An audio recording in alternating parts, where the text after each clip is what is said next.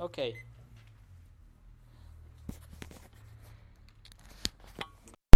Alors on ouvre la parole de Dieu dans le livre du prophète Zacharie. Zacharie chapitre 11. Et nous allons euh, tourner des pages aujourd'hui. On va visiter plusieurs passages. Alors soyez prêts à tourner vos Bibles. On va visiter plusieurs passages parce qu'on va continuer comme la dernière fois à regarder les prophéties. On va tracer quelques prophéties messianiques comme on a vu, on a fait la dernière fois. La dernière fois, on a commencé avec quatre prophéties sur plus de 300 prophéties messianiques, prophéties que parlent du Seigneur Jésus-Christ, le fait que euh, Dieu l'avait promis, l'avait annoncé. On va avoir quatre autres prophéties, en tout les huit prophéties que Peter Stoner a étudiées avec son équipe de euh, euh, scientifiques et mathématiciens, si vous vous souvenez. Mais avant de commencer, j'ai voulu juste vous donner quelques autres prophéties. J'ai une liste ici. J'ai voulu juste vous mentionner quelques autres prophéties que Jésus a aussi accomplies. Le Messie devrait être un descendant d'Abraham. Le Messie devait être un descendant d'Isaac. Il devait être un descendant d'une femme, mais une femme vierge. Il devait être, euh, euh, être quelqu'un sans péché, comme un agneau sans péché. Il devait être quelqu'un qui euh, donne sa vie pour le péché des autres. Il devait être le capitaine de notre salut, celui qui nous donne le salut, qui nous amène vers le salut. Il devait être déclaré par Dieu mon fils, mon fils aimé. Il devait être ressuscité, son corps ne devait, être, euh, euh, ne, devait voir la corruption après la mort, etc. Et j'ai ici la liste de plus de 300 prophéties. Je vous mentionne quelques-unes. Il devait avoir euh, le pouvoir du Saint-Esprit en lui. Il devait avoir il devait avoir un ami, mais être trahi par cet ami, comme on a vu la dernière fois. Il devait être euh, quelqu'un qui vient au nom de Dieu, au nom de, de Dieu de l'univers. Il devait être, euh, appelé, être appelé Emmanuel, ou Dieu avec nous. Il devait être, euh, être le fils d'une femme, mais une femme vierge, déjà mentionné, etc. Donc il y a beaucoup de prophéties, plus de 300 prophéties que Jésus a accompli. Aujourd'hui, on regardera quatre autres pour voir les, huit prophéties que Peter Stoner a analysées et juste pour vous rappeler la probabilité de qu'une personne puisse accomplir ces huit prophéties, c'est de 1 sur 100 quadrillions ou 1 sur un 10 suivi par 17 zéros. Et évidemment, à la fin, la conclusion de ces messages, ensemble avec le message dernier, la conclusion est que Dieu a vraiment envoyé son Fils Jésus et Jésus était vraiment le Fils de Dieu, le Messie. Et en fait, pour arriver à cette conclusion, on ne doit pas même avoir la foi. On ne doit même pas avoir une religion ou suivre aucune tradition. C'est juste en regardant ces preuves, les preuves pures et objectives, la impossibilité mathématique de accomplir quatre prophéties et même un, plus impossible d'accomplir huit prophéties et évidemment astronomiquement impossible d'accomplir le plus de 300 prophéties. Juste en regardant cette impossibilité mathématique, on doit arriver à la conclusion, oui, Jésus était le Messie. Oui, Jésus était le Fils de Dieu, le seul chemin vers Dieu, celui que Dieu avait promis depuis le début, depuis Genèse chapitre 3. En conséquence, notre genou devrait se fléchir, notre cœur devrait se briser, notre volonté devrait se soumettre, nos louanges devraient sonner, notre personnalité devrait s'humilier et notre bouche devrait confesser oui, Jésus-Christ est le Fils de Dieu, Dieu dans la chair, le Seigneur, Sauveur et Roi. Alors, on va voir les quatre autres prophéties et on va arriver à cette conclusion, la conclusion mathématique. Jésus est le Messie, Jésus est le Fils de Dieu Et donc, vous allez avoir, vous maintenant, une décision à prendre. Après qu'on arrive à cette conclusion, qu'est-ce que vous allez faire avec cette décision, avec cette évidence, cette preuve de que Jésus est le Fils de Dieu? Mais avant de commencer, on prie.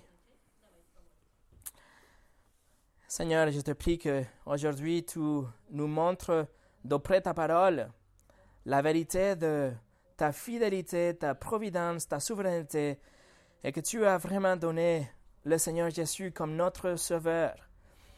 Je te prie qu'on voit, bon, la possibilité, la probabilité mathématique, mais aussi que, à part de la foi, on voit d'une façon objective que Jésus est le Messie. Et donc, qu'on arrive à cette conclusion, à cette carrefour dans notre vie, où on est présenté avec toutes les preuves et on doit prendre une décision. Et je te prie que tu guides nos cœurs envers toi. Au nom de Jésus. Amen. Le message d'aujourd'hui s'appelle Quelles sont les probabilités douzième partie? On va juste nous rappeler de ces quatre prophéties qu'on a vues la dernière fois. Peter Stoner a analysé en 1958 les quatre, les huit prophéties en tout, mais on a déjà vu que le Messie devrait être né à Bethléem, le Messie devrait avoir un précurseur, dont Jean-Baptiste. Le Messie devrait rentrer en Jérusalem assis sur un âne. Et le Messie devait être trahi par son ami et après blessé à cause de cette trahison. La cinquième prophétie concerne aussi Judas et le, Judas le traître. La cinquième prophétie dit que le Messie devrait être trahi pour 30 pièces d'argent. Vous êtes dans le livre de Zacharie chapitre 11. Dans ce chapitre, Zacharie parle du jugement d'Israël. Dans la première partie, à partir du verset 7, il va illustrer qu'est-ce qui se passe, le rejet de Christ qui amène après à cet jugement. Et quand on arrive au verset 12, Zacharie est en train de peindre un trame il, il, il est en train de décrire la négation du Christ et il utilise cette illustration comme si Jésus parle, le Messie qui va être rejeté parle dans le verset 12. Regardez. Je leur ai dit, si vous le trouvez bon, donnez-moi mon salaire, sinon ne le donnez pas.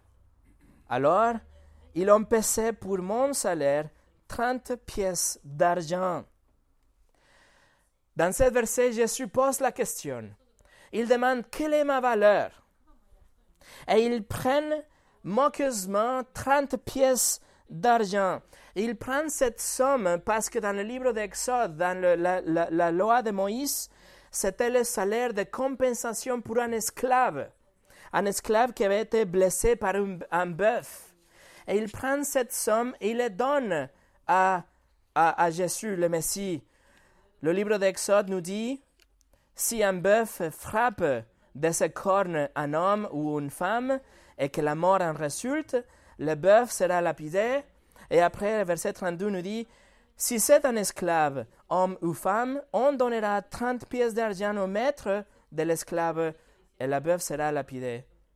Alors Zacharie prophétise que la valeur de Christ par ceux que rejette Christ sera cette valeur de 30 pièces d'argent, la valeur pour un esclave déformé, un esclave qui était blessé par un bœuf. Alors ça, c'est la prophétie. Et vous connaissez l'histoire. On va aller la voir ensemble dans l'évangile de Matthieu, chapitre 26. L'évangile de Matthieu, chapitre 26. Et à partir du verset 14, on a l'histoire. Alors l'un de douze, appelé Judas l'Iscariote, alla vers le chef des prêtres et dit Que voulez-vous me donner pour que je vous livre Jésus? Ils lui payèrent trente pièces d'argent. Dès ce moment, il se mit à chercher une occasion favorable pour trahir Jésus. Et ça, c'est l'accomplissement de cette prophétie. Peter Stoner pose la question. Parmi les personnes qui ont été trahies, une sur combien a été trahie pour exactement 30 pièces d'argent.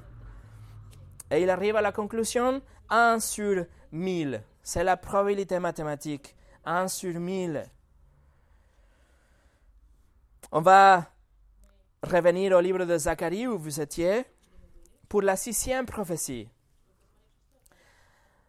La sixième prophétie nous dit que l'argent utilisé pour trahir Jésus serait utilisé pour après acheter le champ de potiers. On va lire Zacharie chapitre 11. Souvenez-vous que Zacharie est en train de symboliser cette drame de rejeter Jésus. Les leaders, ils sont présentés le prix d'un esclave physiquement déformé, les 30 pièces d'argent. Et Zacharie continue, regardez le verset 13. L'Éternel m'a dit, jette-les au potier, c'est prix magnifique auquel ils m'ont estimé. J'ai donc pris les trente pièces d'argent et je les ai jetées dans la maison de l'Éternel pour le potier. L'instruction ici, c'est de jeter cet argent. Il jette l'argent dans la maison de l'Éternel, c'est-à-dire le temple, et pour le potier. C'est ce que c'est marqué Zacharie. Il faut comprendre que à l'époque, les potiers étaient vraiment la classe la plus basse de toute la société. Les potiers travaillaient dans des vallées qui étaient sales, des vallées qui étaient vraiment rejetées pour les autres personnes. Ces vallées, ils s'étaient utilisés pour les potiers parce que c'était là qu'ils pouvaient vraiment trouver l'argile appropriée pour travailler.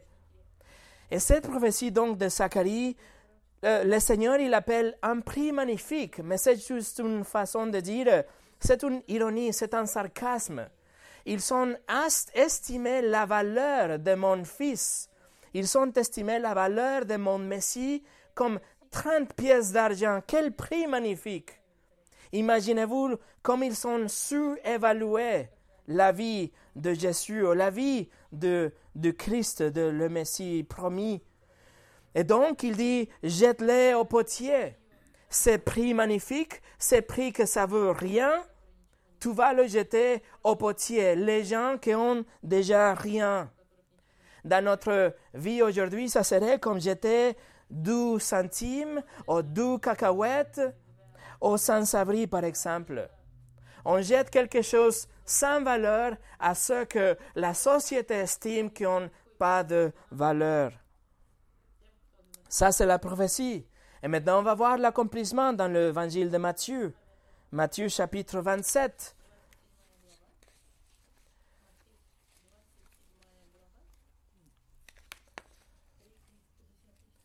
Matthieu chapitre 27.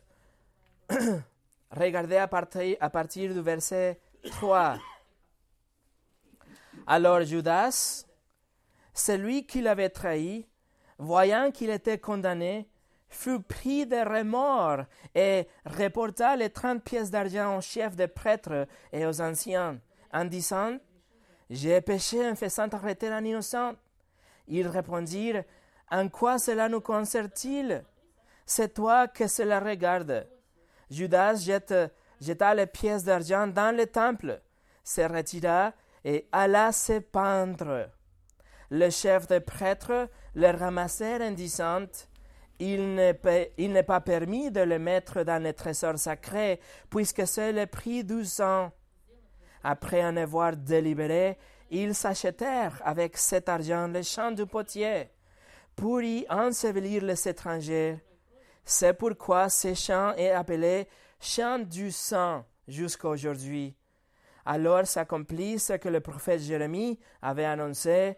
Ils ont pris les trente pièces d'argent, la valeur à laquelle il estimait par les Israélites, et ils l'ont donné pour le champ du potier, comme le Seigneur me l'avait ordonné. Alors vous voyez que la prophétie a été accomplie par les traîtres et par les méchants aussi, le chef de prêtres. D'ailleurs, regardez que ici dans le euh, euh, livre de l'Évangile de Matthieu, Matthieu écrit que c'était écrit par le prophète Jérémie dans le verset 9. Et là, c'est pas, c'est que, pas une erreur. Je vous explique, c'est que dans, le, dans les écritures hébraïques, la Bible hébraïque, si vous voulez, est divisée dans trois parties, la loi, les écritures et les prophètes. Et Jérémie, c'est le premier de livre parmi les prophètes. Et parfois, quand il se réfère à cette troisième portion de la Bible hébraïque, ils disent il est écrit dans Jérémie, ou il faut aller dans Jérémie juste pour dire il faut aller dans la section des prophètes, la troisième section. Alors c'est écrit évidemment dans le livre de Zacharie, comme on vient de le voir, mais Matthieu écrit c'est dans Jérémie, juste pour dire c'est dans les prophètes. Et on voit ici que Judas est pris, il est rempli avec le remords.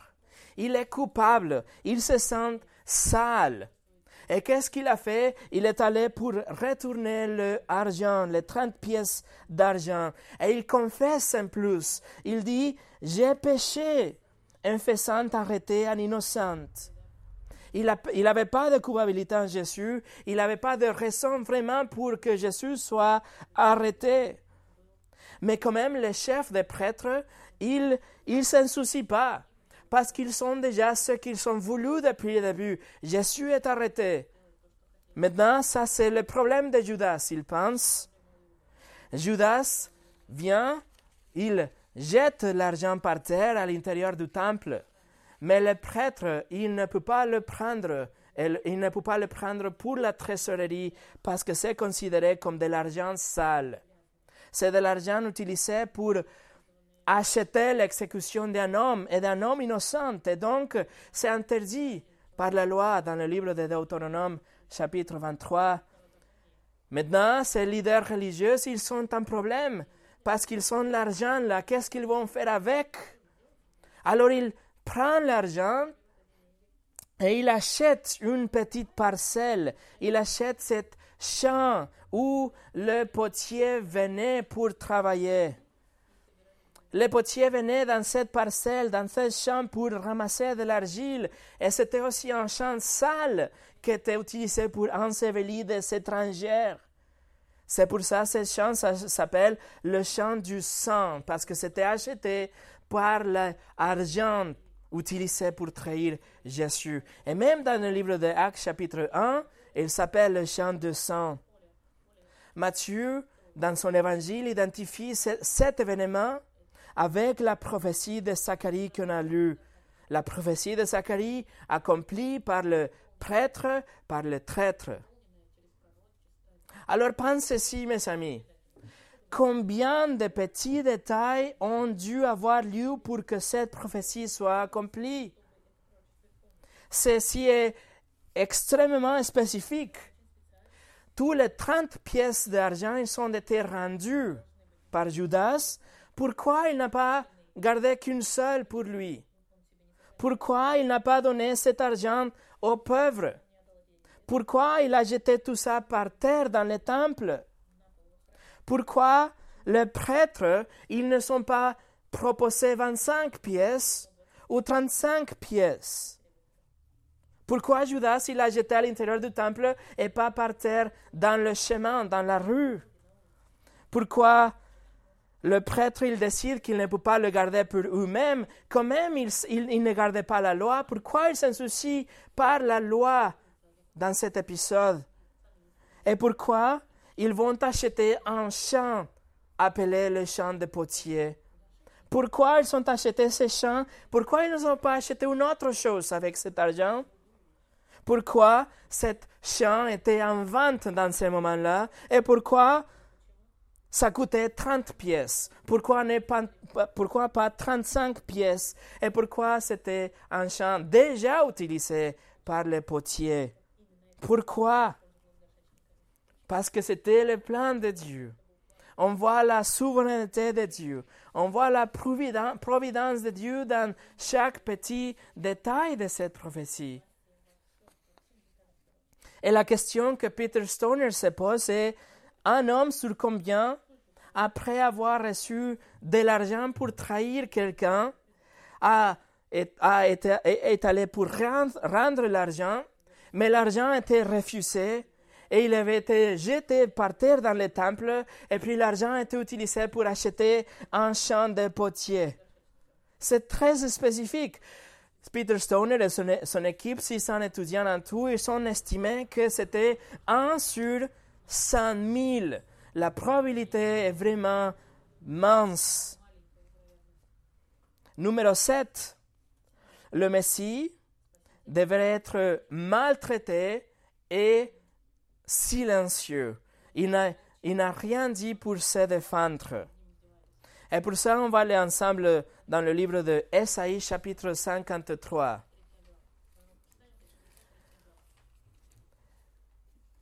Esaïe 53.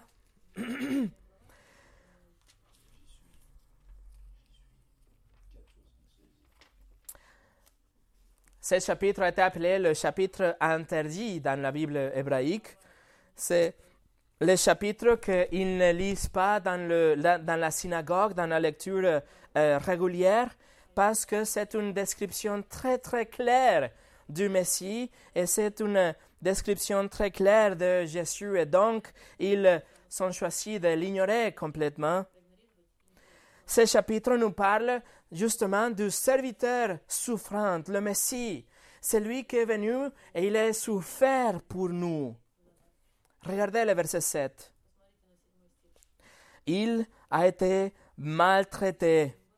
Il s'est humilié et n'a pas ouvert la bouche. Pareil à un agneau qu'on mène à l'abattoir, à une brebis muette devant ceux qui l'attendent. Il n'a pas ouvert la bouche. Le serviteur de Dieu, le Messie, sera maltraité, sera humilié, mais il va rien dire pour se défendre. Il est comparé ici avec un agneau, un agneau qui est soumis, un agneau qui est, un agneau qui est silencieux, un agneau qui tout simplement il est pris, amené à l'abattoir sans pouvoir se défendre. Et d'ailleurs, c'est très important de regarder le mot maltraité dans le verset 7. Regardez le mot maltraité ou oppressed en anglais dans le verset 7, c'est l'hébreu nigas, que ça veut dire? Être opprimé, être maltraité, mais en conséquence d'une dette qui doit être payée. C'est très important. Cet mot nous dit que le Messie serait maltraité, opprimé, parce qu'il doit payer une dette. C'est un mot utilisé pour se référer à une main-d'œuvre, un travail que quelqu'un doit accomplir pour payer une dette qu'il a sur lui. Le Messie doit payer pour les dettes. C'est ce que ça veut dire. Il doit être opprimé pour payer les dettes. Mais le Messie, Jésus-Christ, il ne devait absolument rien. Il a payé pour nos dettes. Il a payé pour nos dettes et c'est pour ça qu'on dit qu'il a satisfait la justice de Dieu. Parce que un crime a été commis, ça veut dire un péché, n'importe quel péché a été commis. N'importe quel regard lubrique, n'importe quelle pensée égoïste, n'importe quelle taille du mensonge, n'importe quelle perception erronée de Dieu dans notre imagination. Toutes ces choses sont des crimes devant les yeux de Dieu. Et son verdict la mort, la mort physique, mais aussi un enfer pour l'éternité, la mort spirituelle. Donc c'est ça la dette. C'est ça la dette que le Messie doit payer. Le Messie nous, on a cette dette immense, on doit payer pour chacun de nos, nos péchés, pardon. Mais le Messie, il vient, il se met dans cette scène. Et il était nigas, maltraité pour notre dette, maltraité pour payer nos dettes. Il a cet énorme sac rempli avec vos péchés et par mes péchés. Et Jésus, il paie pour tout ce sac. Il n'y a aucun péché qui reste sur vous. Il n'y a aucune goutte de la colère de Dieu qui tombera sur vous parce que Jésus a tout payé. Il était opprimé, maltraité pour payer toutes ses dettes. Et c'est ce qu'on a chanté aujourd'hui. Il a tout payé.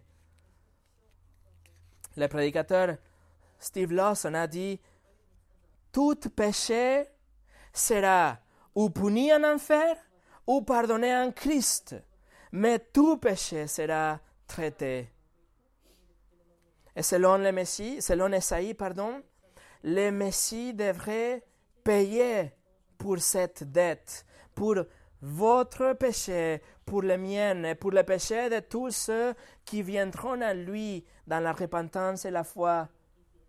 Mais le Messie, selon Esaïe, il n'est pas un roi victorieux ou quelqu'un qui va se soulever contre les Romains, qu'est-ce que, que les Israélites attendaient, mais il était plutôt quelqu'un de humble, quelqu'un qui était comme un brebis, comme un agneau, silencieux, soumis, qui était pris à l'abattoir. Il a, il a eu en lui toute l'humiliation et la plus grande douleur, mais n'a rien fait pour s'échapper, pour se défendre. C'est ça la prophétie. Maintenant, on va voir la histoire dans l'évangile de Matthieu, encore une fois. Matthieu chapitre 27.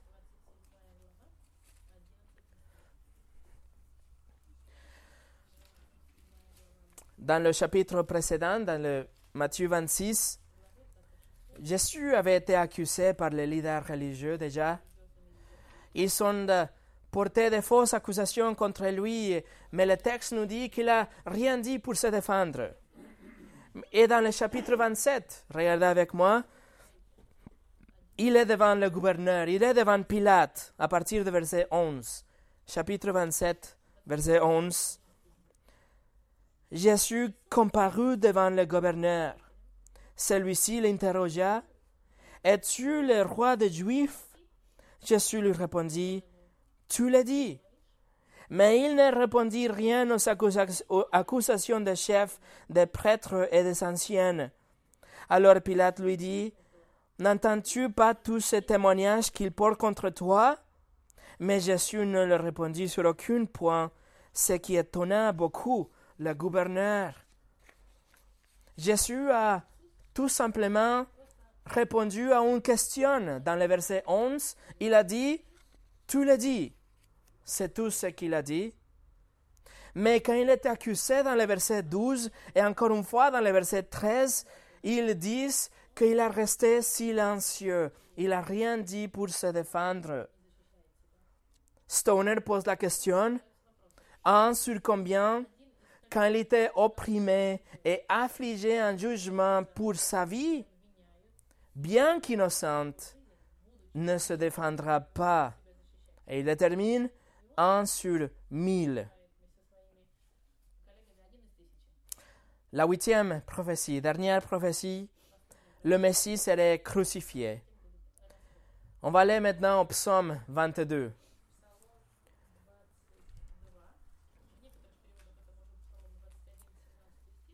Le psaume 22, c'est un psaume fortement messianique. C'est un psaume qui est cité plus de 15 fois dans le Nouveau Testament. En fait, la première église, ils ont appelé le psaume 22 comme le cinquième évangile. C'est tellement messianique. Regardez le verset 16 en anglais, 17 en français. Le verset 17 en français ou 16 en, anglais. Oui, 17 en français. Oui, des chiens m'environnent. Une bande de scélérats rôde autour de moi. Ils ont percé mes mains et mes pieds. Ce verset nous dit que il y a des chiens, il y a des bêtes, il y a des scélérats, il y a des bêtes sauvages qu'ils sont autour de la proie.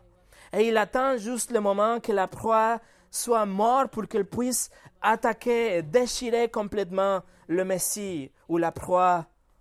le Messie était, on sait, entouré avec ses ennemis, par ses ennemis, par tous les malfaiteurs qui attendaient justement sa mort. Ces chiens, dans le psaume, nous dit, ces chiens, ils sont percés, ses mains et ses pieds, comme s'ils avaient déjà mordu la victime et ils s'attendent juste sa mort après. C'est important de savoir que cette psaume est écrit mille ans avant la naissance de Jésus. Quand le psaume était écrit, la méthode d'exécution était la lapidation, c'était la mort par des pierres. C'était de nombreuses années plus tard que l'Empire romain est arrivé et ils ont perfectionné la crucifixion comme leur méthode d'exécution. Alors il n'y a vraiment aucune raison pour que ça soit écrit, ils sont percés mes mains et mes pieds. Esaïe 53, qu'on a lu à tout à l'heure, ils disent aussi, ils sont percés mes mains et mes pieds. Zacharie chapitre 12, qu'on a lu à tout à l'heure, c'est aussi que le disent la même chose, que le Messie serait percé. Et alors on sait bien à partir de l'histoire, à partir des quatre évangiles, que Jésus a été percé, il a été crucifié. On a des sources historiques aussi en dehors, de la Bible. Le témoignage de Cornelius Tacitus, le historien romain dans l'année 56 après Jésus, il écrit Christus a été exécuté par le procureur Ponce Pilate. Et on sait que la méthode d'exécution par l'Empire romain était la crucifixion. L'historien juif Josephus, il écrit aussi dans l'année euh, euh, euh, aussi 60 après Jésus, Pilate, à la suggestion des hommes parmi nous, il avait condamné à la croix. Alors la crucifixion, c'était la méthode utilisée par la mort de Jésus, par l'Empire romain. C'est, était percé, prophétisé à plusieurs reprises. On va aller l'évangile de Luc. L'évangile de Luc, chapitre 24.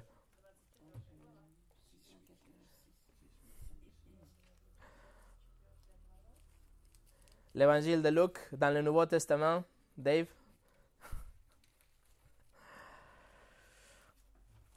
L'évangile de Luc, chapitre 24.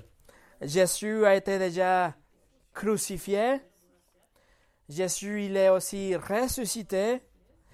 Et du coup, il se manifeste, il apparaît au milieu de ses disciples. Regardez à partir du verset 36.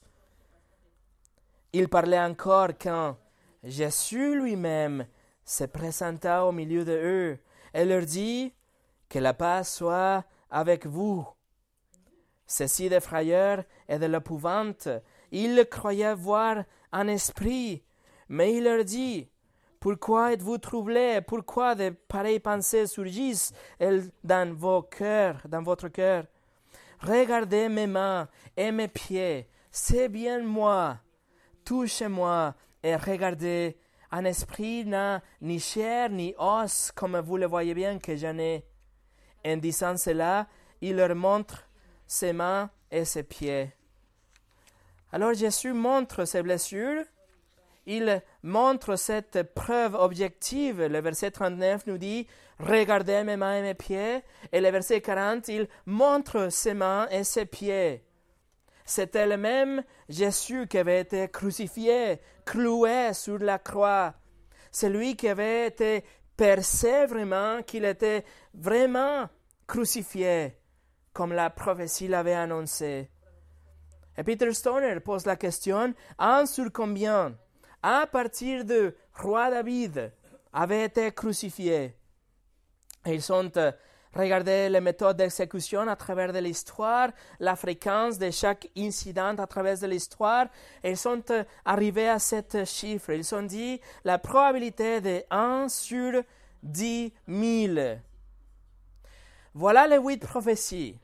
Et si on regarde ensemble toutes les prophéties, bon, les huit prophéties de Peter Stoner, la probabilité est de 1 sur 10 à la 17e, ou à la puissance 17. C'est un, c'est un chiffre qui est vraiment en dehors de notre imagination. Vous êtes d'accord avec moi? C'est impossible qu'un homme puisse accomplir ces huit prophéties si Dieu n'était pas dans l'équation, si ce n'était pas la providence de Dieu et la souveraineté de Dieu. Mais permettez-moi d'exemplifier cette réalité dans une autre façon. Si la probabilité de que votre avion arrive à sa destination est de 9 sur 10, vous serez plutôt sûr que vous allez arriver à votre destination? Vous serez plutôt sûr, assuré, vous allez avoir la confiance une fois que vous montez au bord de cet avion? Parce que la probabilité d'échec est vraiment mince. La probabilité d'échec est 1 sur 10. 1 sur un 1 suivi de 1 0. 1 sur 10. Alors, la probabilité de que Jésus ne soit pas le Messie, la probabilité d'échec de que Jésus soit le Messie est 1 sur un 10 suivi de 17 0. Vous voyez l'impossibilité. Et vous voyez la possibilité de qu'il soit vraiment le Messie. La probabilité de l'échec de l'avion est 1 sur 10 et vous le faites confiance. La probabilité d'échec de Jésus est 1 sur 100 quadrillions. Allez-vous lui faire confiance? Peter Stone est arrivé à cette conclusion. Regardez ce qu'il a écrit. Peut-on être autant insensé pour rejeter Jésus-Christ et placer son espérance de la vie éternelle sur une chance infime? Mes amis, il n'y a pas un autre moyen de que Jésus ne soit pas le Messie. Juste en regardant ces huit prophéties, en plus, souvenez-vous qu'il y a plus de 300 prophéties qu'il a accomplies. On n'a pas besoin d'avoir de la foi ici. On n'a pas besoin d'avoir une religion pour arriver à la même conclusion. On ne doit pas avoir d'une tradition pour voir clairement on doit juste regarder l'évidence, la preuve, la probabilité la mathématique de qu'un homme puisse accomplir ces huit prophéties. Et toute personne avec un cerveau doit arriver à cette conclusion. Jésus est le Messie promis par Dieu. On ne doit pas être des mathématiciens nous-mêmes, on ne doit pas être, être des scientifiques nous-mêmes. L'évidence est claire. La preuve est là. Le christianisme est vrai. La Bible est vraiment la parole de Dieu. Dieu a vraiment parlé en avance. Et Jésus est vraiment le Christ. Maintenant, la question est, qu'est-ce que vous allez faire avec cette conclusion? On n'a pas besoin d'avoir de la foi pour à, comprendre ces prophéties, on ne doit pas besoin de croire quelque chose pour tout simplement voir les statistiques, la probabilité. Mais on a besoin de la foi pour croire qu'il est le seul chemin pour aller au paradis, qu'il donne la vie éternelle, qu'il est le seul bon berger, qu'il est vraiment le pain de vie, qu'il est la résurrection et la vie, et qu'il n'y a pas un autre moyen d'aller au paradis que par lui. C'est là où vous avez besoin de la foi. Mais après avoir ce poids de toutes ces preuves, le poids de ces huit prophéties accomplies, on ne peut pas refuser de ne suivre à Christ. Pour nous préparer pour finir, ceux qui ont un cœur endurci, tous les sceptiques, tous ceux qui attaquent le christianisme et la Bible, ou tous ceux qui ont une, euh, une religion, qu'ils pensent qu'ils sont de bonnes personnes, qui n'ont pas besoin de Christ pour aller au paradis, ils peuvent arriver à la conclusion de peut-être que c'était une coïncidence, peut-être que c'était une théorie du complot, et donc ils vont rejeter toute évidence. Écoutez cette histoire. Jésus a donné cette histoire dans l'évangile de Luc chapitre 16 et il a raconté cette histoire. Un homme riche qui est décédé et il va en enfer. Mais après, il demande la permission pour qu'il puisse revenir, pour prévenir sa famille de la réalité de l'enfer. Abraham le dit, à cet homme riche, il a dit, ils sont Moïse et les prophètes, qu'ils les écoutent. Autrement dit, ils sont la Bible, ils sont les Écritures, ils sont les prophètes, ils sont Moïse, ils sont la preuve de l'Écriture, qu'ils écoutent ce qui est écrit déjà. Mais l'homme riche, il dit, non, Père Abraham, mais si quelqu'un vient de chez les morts vers eux, ils vont changer d'attitude, ils vont croire. Cet homme riche, il a pensé que la preuve ultime pour qu'il croie, c'était la résurrection même. Et Abraham répond encore une fois, s'ils n'écoutent pas Moïse et les prophètes, ils ne se laisseront pas persuader, même si quelqu'un ressuscite. Ils sont la Bible. Vous savez la Bible. Vous savez la preuve solide, les statistiques mathématiques, l'accomplissement de toutes ces prophéties. Toute l'évidence est là. Et ils sont dit, si quelqu'un est ressuscité, peut-être, il a dit, si quelqu'un est ressuscité, peut-être qu'ils vont croire. Mais tous ceux qui ont un cœur dur, tous ceux qui ont un cœur rebelle, même si quelqu'un est ressuscité, ils ne vont pas croire. Ce que vous avez besoin aujourd'hui, si vous ne croyez pas, c'est de vous humilier, c'est de descendre plus bas, d'adoucir vos cœurs, de venir humblement devant Dieu et comprendre que vous avez des péchés que vous devez payer, mais que Jésus a payé pour vous et d'ailleurs, c'est intéressant de savoir que euh, après cette histoire, quelqu'un a été ressuscité. Jésus a levé de la mort euh, son ami Lazare. Lazare était mort et il était ressuscité. Et quand les pharisiens ont vu Lazare, ils ont voulu tuer Lazare et Jésus. Alors même si quelqu'un est ressuscité, ils ne croient pas. Ils sont complétés sérieusement pour le tuer. Alors, qu'est-ce que vous allez faire avec cette évidence?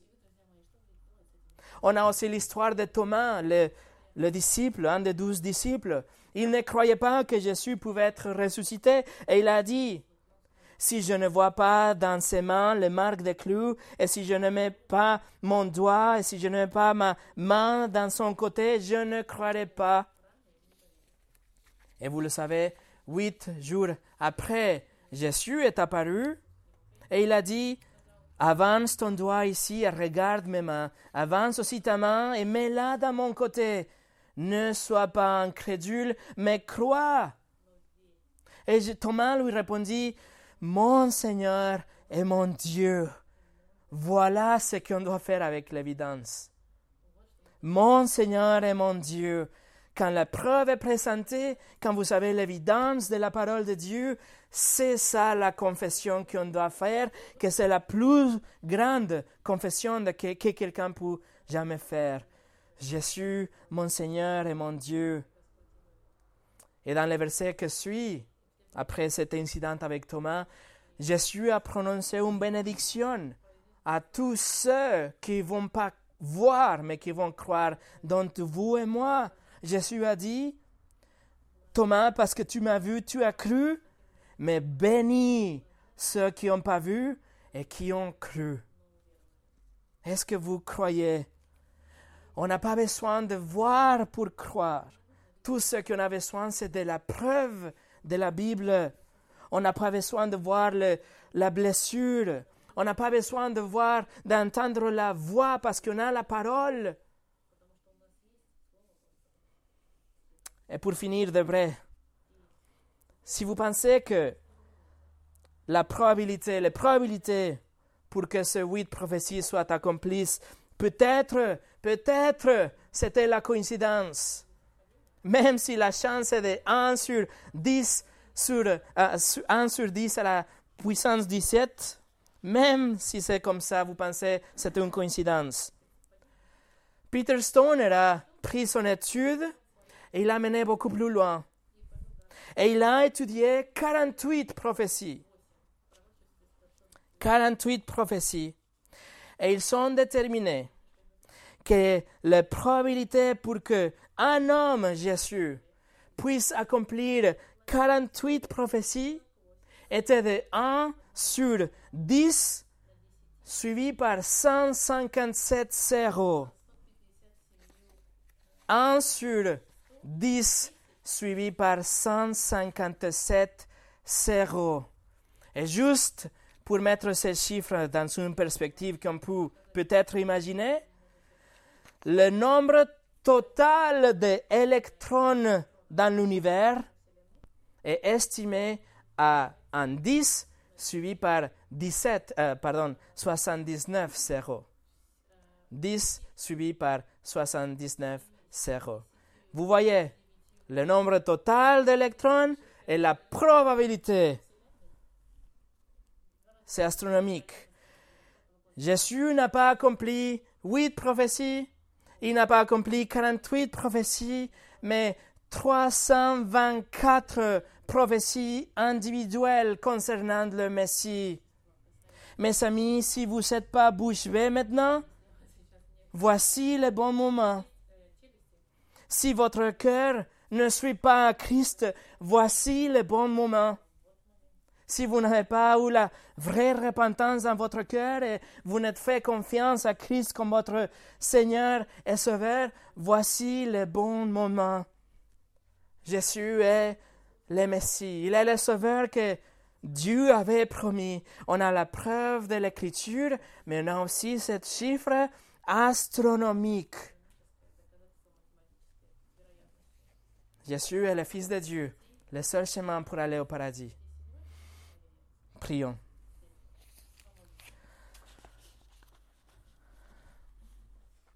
Seigneur, nous te remercions pour ta parole que nous montre ta puissance et ta souveraineté et la providence de mettre toutes ces choses en place pour que les prophéties soient accomplies.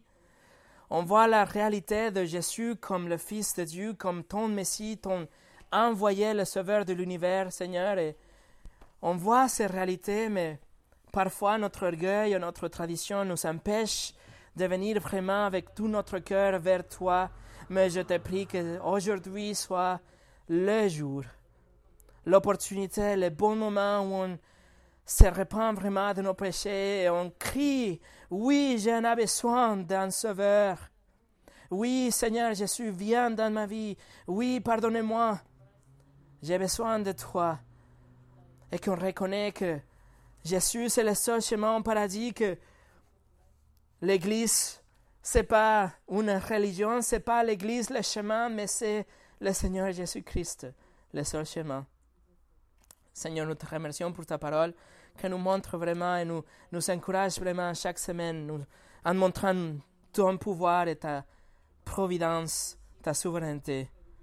Seigneur Jésus, merci pour être le Sauveur promis, pour avoir donné ta vie, pour ne pas euh, faire quelque chose d'autre, mais de rester silencieux et assumer cette, assumer cette position de un agneau tué pour nous, sacrifié pour nous, maltraité pour notre dette. Et merci qu'aujourd'hui on a plus de dette si on est en toi. Au nom de Jésus. Amen.